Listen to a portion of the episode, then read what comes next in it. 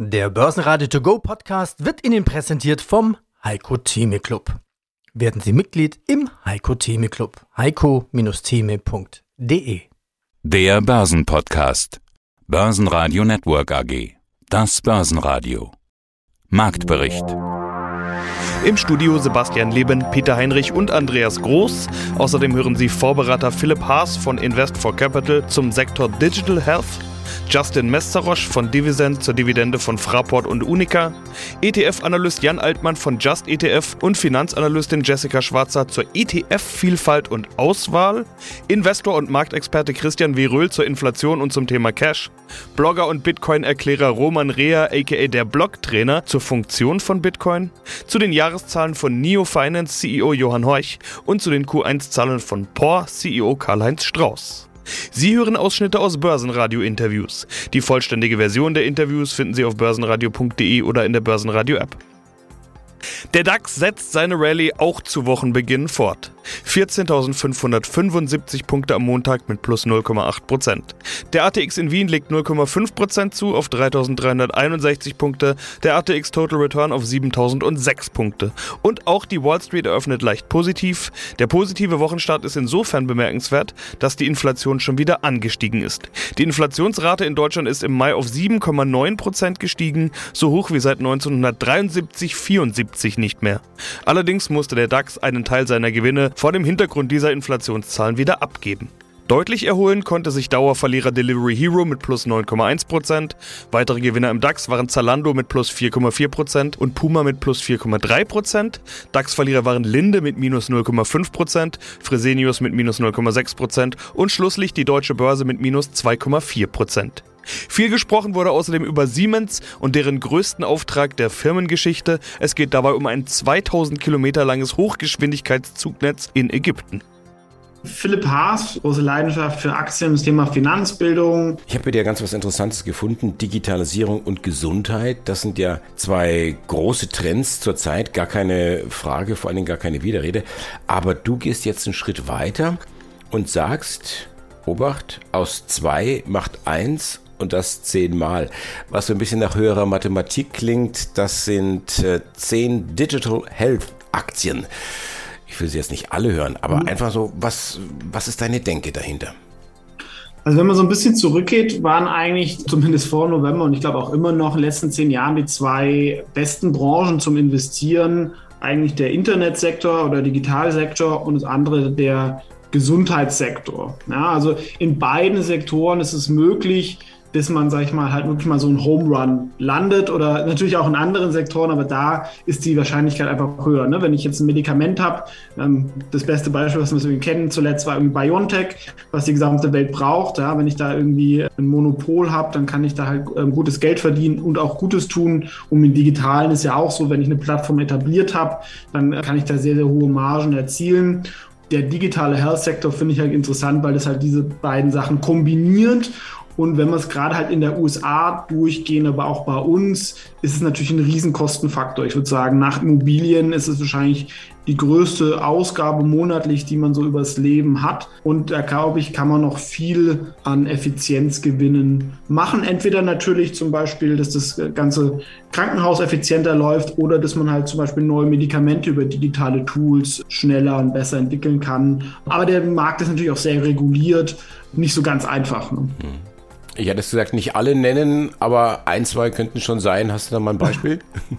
Also eine Aktie, die, denke ich, in dem Sektor relativ günstig ist, aber wo ich auch investiert bin, hin, hinweis, wäre eine CG Ding. Das ist ein französisches Softwareunternehmen im Healthcare-Bereich. Sicherlich ist Management nicht, nicht da das allerbeste, aber wenn man das mit einer Compo Group oder einer Nexus in Deutschland ähm, vergleicht, ist das doch sehr, sehr günstig.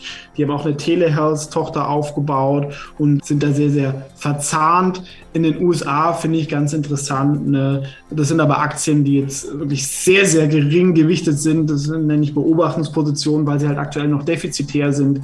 Eine Oscar Health, die so ein bisschen eine neue äh, Krankenversicherung anbietet. Ne? Also auch unsere privaten Krankenversicherungen werden ja ein bisschen digitaler, dass man da die Sachen äh, scannen kann. Das sind in den USA, sind die aber trotzdem auch noch relativ dran und die haben es halt einfach neu aufgebaut oder auch ganz interessant eine Hims and Hers heißt es die, sag ich mal, so auch eine Mischung aus Telehealth und eigenen Produkten anbieten für so Sachen, wo die Leute nicht so gern zum Arzt gehen, weil es ihnen vielleicht ein bisschen peinlich ist und wachsen da auch ganz stark und finde ich, haben da eine ganz spannende Strategie, indem sie halt eine eigene Marke aufbauen, indem es halt dann die ganzen Produkte auch von denen gibt. Ne? Das sind dann nicht äh, Medikamente, die jetzt irgendwie in den letzten zwei Jahren entwickelt worden sind, sondern halt schon sehr, sehr lange es gibt, aber sie haben es halt unter einer eigenen Marke. Da kann man natürlich dann sehr verschiedene Verticals dann nach und nach aufbauen. Ne? Hallo, mein Name ist Justin Meserosch. Ich bin Leiter der internationalen Steuerprozesse und des Vertriebs bei Divisent und äh, bin heute hier mit Sebastian beim Börsenradio Podcast. Und zwar wieder online. Vor einer guten Woche haben wir uns noch in Real Life getroffen auf der Invest. Diesmal eben wieder in der Online-Welt, aber funktioniert ja genauso gut, denn das Thema ist das gleiche. Dividenden. Justin, kurz zusammengefasst, um was genau geht es bei euch? Genau, also bei Dividend geht es darum, die Quellensteuer, die auf ausländische Dividenden anfallen, automatisiert zurückzuerstatten. Und das ist eben ganz einfach und benutzerfreundlich. Wollen wir mal ein paar Dividendenaktien herausgreifen? Beginnen wollen wir mit Fraport. Es gab da ganz aktuell die Hauptversammlung und die zahlen keine Dividende. Deshalb habe ich ja doch die Augenbraue hochgezogen, als ich gesehen habe, dass Fraport bei euch auf der Liste steht. Warum das ist Fraport denn sonst eine Dividendenaktie? Genau, sonst schüttet die Fraport-Aktie normalerweise Dividende aus. Und wir finden Fraport eigentlich so auch sehr spannend. Für die Leute, die es vielleicht nicht wissen, Fraport ist die börsennotierte Betreibergesellschaft des Frankfurter Flughafens, eines der größten deutschen Flughäfen. Und was da vielleicht auch interessant ist, nur 40 Prozent der Aktien sind im freien Handel. Der Rest gehört dem Land Hessen, der Stadtwerke Frankfurt und auch der deutschen Lufthansa. Die sind alle am Fraport beteiligt. Und was auch interessant ist, was auch ganz viele nicht wissen, Fraport hingegen ist in ganz Europa an anderen Flughäfen beteiligt. Das ist natürlich sehr spannend, kann aber auch wieder riskant sein, wenn wir jetzt vielleicht an Russland denken oder an China. Da ist Fraport auch beteiligt an Flughäfen, könnte natürlich auch dann auch negativ ausgelegt werden. Wenn es jetzt so weitergeht, die Entwicklung mit Covid, könnte das eine sehr, sehr spannende Aktie werden, solange die Affenpocken jetzt nicht das gleiche auswirken. Ja, hoffen wir das Beste. Ich glaube, da haben wir alle kein Interesse dran, aber das Recht als Fraport-Aktionär, die wollen natürlich wieder eine Dividende sehen. Anders ist es bei vielen Finanztiteln, die zahlen ja häufig und gerne Dividenden. Gerade Versicherungen und Versicherer sind da zu nennen. Unter anderem die Unica Insurance Group, die ja auch häufig im Börsenradio-Interview zu finden ist. Da gibt es nächste Woche die Dividende, wenn ich das richtig gesehen habe. Wie läuft es bei Unica? Also Unica ist die Dachgesellschaft einer der größten ähm, österreichischen Versicherungskonzerne. Also Ende 2019 waren über 10 Millionen Kunden bei der Unica ähm, versichert und die Dividende beträgt zwar nur 55 Cent pro Aktie, da die Aktie selber aber relativ günstig ist, ist die Dividendenrendite über 7%, was wirklich sehr interessant ist. Und auch so für eben Kleinanleger, die jetzt keine hunderte Euro investieren möchten, eine sehr spannende Aktie. Mein Name ist Jan Altmann. Ich arbeite beim Verbraucherportal Just ETF, bin dort als Senior ETF Analyst tätig und unter anderem mache ich dort auch einen Podcast, mache viele Inhalte, weiterbildende Inhalte zum ETF Investment und auch die zugrunde liegenden Analysen dafür. Ich hatte gestern ein Gespräch, ein Mädel, 21, 22, Studentin, und die sagte mir, sag mir doch mal, was ich in mein Depot reinlegen soll. Dann habe ich gesagt, was hast du denn drin? Ja, ETF. Eins, also ein bisschen aufgezählt. Die Frage, was ist denn das beste ETF-Produkt, was ich kaufen kann auf dem DAX? Warum gibt es 10 DAX-ETFs? Warum nicht nur einen? Also, man merkt schon, so einfach das Produkt ist, aber so vielfältig sind die Fragen der jungen Leute, wo sagen, ja, welche soll ich denn nehmen? Die junge Dame hat völlig recht. Es ist nicht so einfach, einen ETF zu finden, der genau zu einem passt, weil die Auswahl einfach so groß ist. Und es gibt 10 DAX-ETFs, das ist richtig. Die starten am 0,08% jährliche Verwaltungsvergütung. Und da würde man jetzt sagen, also erstmal der billigste, das ist schon mal wahrscheinlich der beste. Als zweites Auswahlkriterium, wenn man es nicht zu aufwendig betreiben will, sollte ich mir angucken, wie der ETF den Index abbildet. Da gibt es unterschiedliche Methoden. Ne? Die einen nehmen alle 40 DAX-Werte rein, so passend genau, wie sie im DAX eben auch drinstecken, also mit Linde mit 10,9% und dann SAP und so weiter dann kriegt man die Indexrendite. Das ist das Prinzip des passiven Investierens. Andere haben dann nicht alle Werte drin. Beim DAX ist meistens alle 40 drin, aber wenn ich 3000 Werte in einem ETF drin habe, dann bilden das manche mit 1500 Werten ab und manche mit Derivaten. Auch da gibt es eine Konstruktion, das nennt sich äh, Swap-basiert. Swap-basierte Indexabbildung. Wem das begegnet, wer es nicht genau versteht, sollte lieber einen physischen ETF nehmen. Das ist völlig legitim. Allen gemein ist, Sie konkurrieren hauptsächlich über die Kostenquote. Und deswegen habe ich eine, mit einer breiten Auswahl kann ich mir den günstigsten aussuchen. Und es gibt noch ein paar weitere Kniffe, die man Okay. verraten könnte. Na dann erzähl doch mal. Also bei der Auswahl. Also das heißt, Genau. man, hat, man, man argumentiert ja, Argument 1, kostengünstig, Argument 2, einfaches Produkt. Und dann sage ich, äh, wie einfach? Nee, nee, so einfach ist ein ETF gar nicht. Also wie gesagt, die Indexabbildung kann man mit drei verschiedenen Methoden machen. Und die vollständige Abbildung ist die logischste, weil dann genau das im ETF drinsteckt, was auch im Index drin ist.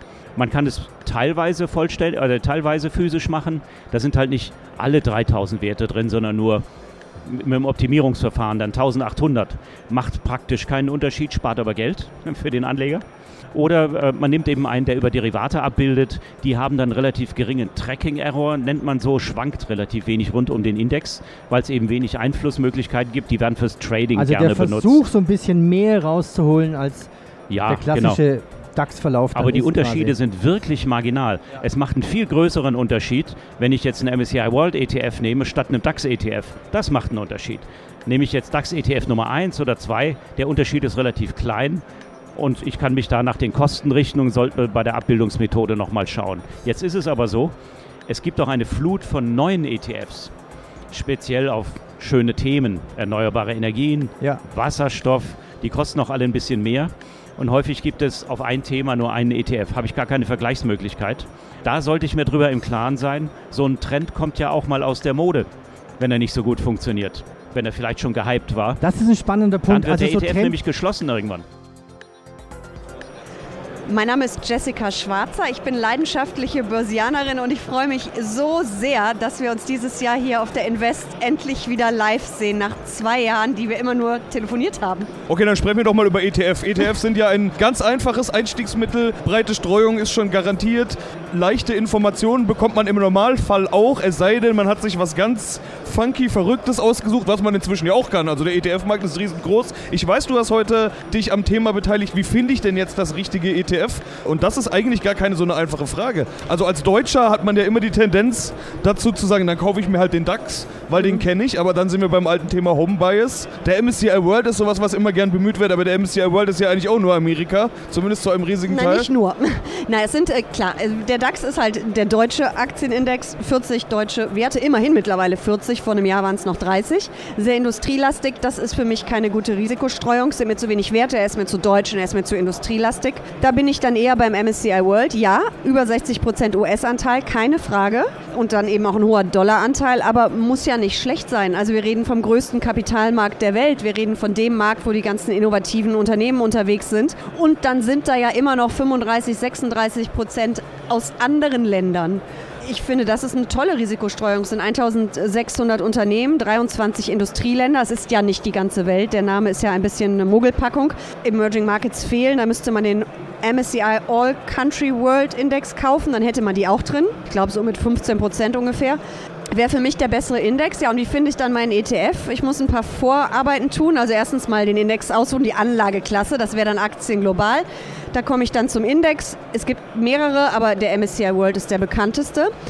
Und dann muss ich natürlich schauen, welcher ETF. Es gibt verschiedene ETF-Anbieter, also dann haben wir X-Trackers, iShares und so weiter, Luxor. Das ist eigentlich relativ egal, welchen ich wähle, weil ETFs sind geschütztes Sondervermögen. Sollte irgendein Anbieter mal in Schieflage geraten, insolvent gehen, das Geld ist geschützt in dem Index. Wenn natürlich der ganze Markt runtergeht, geht auch der Index runter, aber das kommt nicht in die Insolvenzmasse. So, also dann muss ich mir überlegen, der Index, den haben wir jetzt, MSCI World.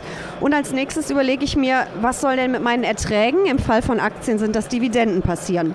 Und dann kann ich mir aussuchen, ob das ausgeschüttet werden soll. Das gibt es in der Regel einmal im Jahr, das Geld. Oder ob es im ETF bleiben soll, reinvestiert wird. Und dann entscheide ich mich eben für ausschüttend oder das Fachwort te- thesaurierend. Und dann ist für mich der nächste wichtige Indikator, und auf viel mehr gucke ich ehrlich gesagt gar nicht, die Kosten. Ich habe dann vielleicht noch sechs oder acht thesaurierende ETFs auf den MSCI World und dann nehme ich den günstigsten. Christian Veröhl, Investor aus Berlin. Ja, wichtig sind da wahrscheinlich dann die Begriffe netto und real, weil Inflation, die 10.000 Euro auf dem Konto, die sind in einem Jahr immer noch 10.000, aber halt nicht mehr so viel wert. Also es ist ja nicht nur, dass die Preise steigen, das Geld, was wir haben, wird ja auch weniger wert. Das ist ja Inflation. Was so schwierig auch zu begreifen ist für den Privatanleger, weil wenn er die 10.000 Euro vor zwei Monaten in den Aktienmarkt gemacht hätte, dann wäre es jetzt weniger. Ja, natürlich wäre es dann weniger, aber man kann ja nicht diese Auswertung jetzt über zwei Monate machen, aber es zeigt natürlich an dieser Stelle auch, dieser Spruch von Ray Dalio, Cash is Trash, ist natürlich auch so ein Anzeichen für einen Hype, ein Anzeichen für einen Peak gewesen. Cash ist kein Trash, sondern Cash ist Freiheit. Freiheit zu entscheiden, Freiheit, dass man dann, wenn sich vielleicht gute Gelegenheiten ergeben, auch am Markt entsprechend zuschlagen kann. Deswegen sind wir da natürlich in der klassischen Situation. Entweder traue ich mir zu, zu sagen, okay, das genau ist die Assetklasse oder noch schlimmer, genau die Aktie, die von Inflation profitiert oder zumindest mein Vermögen gegen Inflation schützt. Also wer sich das zutraut, ja, meine Güte, finde ich, find ich toll. Ich mag, ich mag selbstbewusste Menschen. Ja, wer das nicht kann, und ich bin so jemand, der muss halt einfach sagen, okay, ich stelle mich möglichst breit auf. Ich weiß ja nicht, was kommt. Ich weiß, dass mir über die Zeit Aktien einzig die Möglichkeit bieten, wirklich auch Erträge an Inflation anzupassen. Aber es gibt immer wieder dazwischen Phasen, wo auch Anleihen interessant sein können, gerade auch Inflationsanleihen. Wir haben Gold, wir haben Rohstoffe, wir haben zum Beispiel Immobilienaktien und wir haben auch Cash, wenn wir mal so das gesamte Asset-Universum anschauen. Und das kann ich entweder in einem Portfolio fix zusammenpacken oder ich sage mal, ich versuche irgendwie diese Zyklik auszugleichen und dann sind wir halt bei einer der ältesten ältesten Allokationsmethoden in der taktischen Asset Allocation überhaupt, nämlich beim Momentum. Ich suche mir also immer aus zehn Assetklassen die drei oder vier aus, die gerade das höchste Momentum haben. Wenn das Momentum sinkt, gehe ich davon aus, okay, Trend vorbei und nehme das nächste. Und das kann ich ja zum Glück durch Broker wie, wie Scalable Capital, wo ich dann so ein, so ein komplettes Abo habe und nicht immer jeden Trade einzeln bezahlen muss, kann ich das ja auch als Privatanleger dann endlich umsetzen. Ja, hallo, ich bin Roman Rehr oder besser bekannt als der Blocktrainer. Ich betreibe den größten deutschsprachigen Bitcoin-Bildungskanal auf YouTube, dazu eine passende Bildungsplattform und bin auch Unternehmer und Geschäftsführer einer IT-Softwareentwicklungsfirma. Okay, was ist Bitcoin? Also ich will jetzt gar nicht den ganz großen Topf aufmachen, mir geht es um die Funktion. Die Funktion von Bitcoin ist eigentlich ein Netzwerk zu haben, was zensurresistent ist, was eine physikalische, also egal wie viel physikalische Leistung wir aufbringen, es erzeugt eine reale Knappheit und zwar eine Knappheit, die wir sonst noch nie erzeugen konnten. Also alles auf der Welt wird durch physikalische Leistung ausgeweitet, nur Bitcoin nicht. Das heißt, im Bezug auf Basis dieser physikalischen Leistung steigt Bitcoin unendlich lange an, sofern wir uns als Menschheit weiterentwickeln.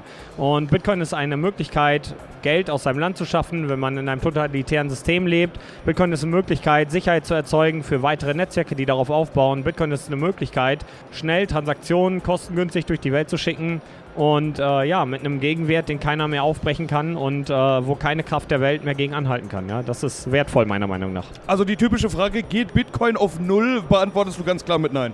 Die Frage ist, worin wir Bitcoin bemessen. Und wenn wir den US-Dollar dafür benutzen, dann glaube ich das nicht. Im Endeffekt ist es halt so, dass ich eher glaube, dass irgendwann der US-Dollar in Bitcoin bemessen werden könnte, statt umgekehrt. Also Bitcoin als Währung. Kryptowährung ist ja so ein Begriff, aber viele sagen, lass uns nicht von Währungen sprechen, weil für Währungen sind viele Kriterien nicht erfüllt, unter anderem diese unglaubliche Volatilität. Ja, aber in Wirklichkeit ist ja nicht Bitcoin volatil, sondern unser Dollar. Wir haben in den letzten zwei Jahren fast 45 Prozent neues Geld auf Basis der US-Dollar-Menge gesehen, 25 Prozent neue Euros. Und Bitcoin folgt ganz klaren ökonomischen Regeln. Wir haben alle vier Jahre eine halbierende Inflation, das ist das sogenannte Halving-Event.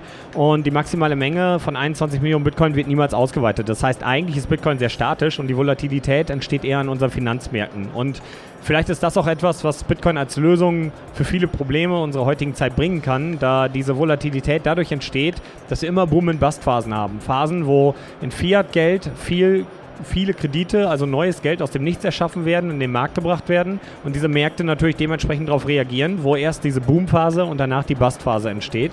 Und das alles sind natürlich Situationen, die dann entstehen, wenn das Geld seinen Geldwert nicht mehr gut halten kann. Weil ich werde gezwungen, mit meinem Geld zu handeln, weil wenn ich mein Geld spare oder versuche zu sparen, kann ich mir nächstes Jahr dafür weniger kaufen, also muss ich jetzt handeln.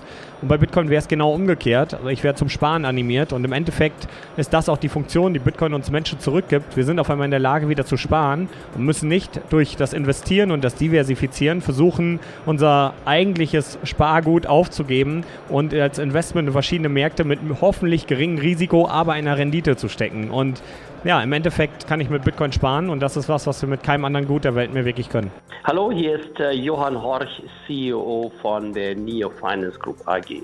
Und der Zeitpunkt unseres Interviews am heutigen Tag ist die Veröffentlichung des Geschäftsberichts bei Ihnen. Vorläufige Zahlen hatten Sie schon beliest, von daher allzu viel Neues gab es da nicht zu erzählen. Wir haben trotzdem einige Dinge, über die wir sprechen können. Die Zahlen, damit will ich trotzdem einsteigen, minus 3,3 Millionen Euro, also Verlust und zwar mehr als im Vorjahr. Keine Überraschung, würde ich sagen. Grund sind die Investitionen, wie es ja auch angekündigt war. Äh, Herr Horch, wie ist das zu bewerten? Ein notwendiges Verlustjahr auf dem Weg in neue Dimensionen, so würde ich es formulieren? Ein Schnittstellenjahr zwischen den Vorjahren, wo wir quasi aus dem rein operativen Geschäft jetzt nach vorne blickend nach den Investitionen in das Roll-up-Modell gewechselt haben, waren die Investitionen notwendig und äh, das spiegelt sich in den Zahlen auch wieder. Ja, wichtig ist dementsprechend sowieso eher der Blick in die Zukunft. Es wird vielleicht etwas rasanter als in der Vergangenheit. Das hatten Sie mir im Interview Ende des Jahres gesagt. Das war das Interview zur Patronas-Übernahme. Seitdem kam noch die FixHub hinzu. Sprechen wir also darüber. Wie passt FixHub zu Ihnen und wie sind Sie damit aufgestellt? Das passt in unsere Wertschöpfungskette beide Software-Systeme wunderbar hinein.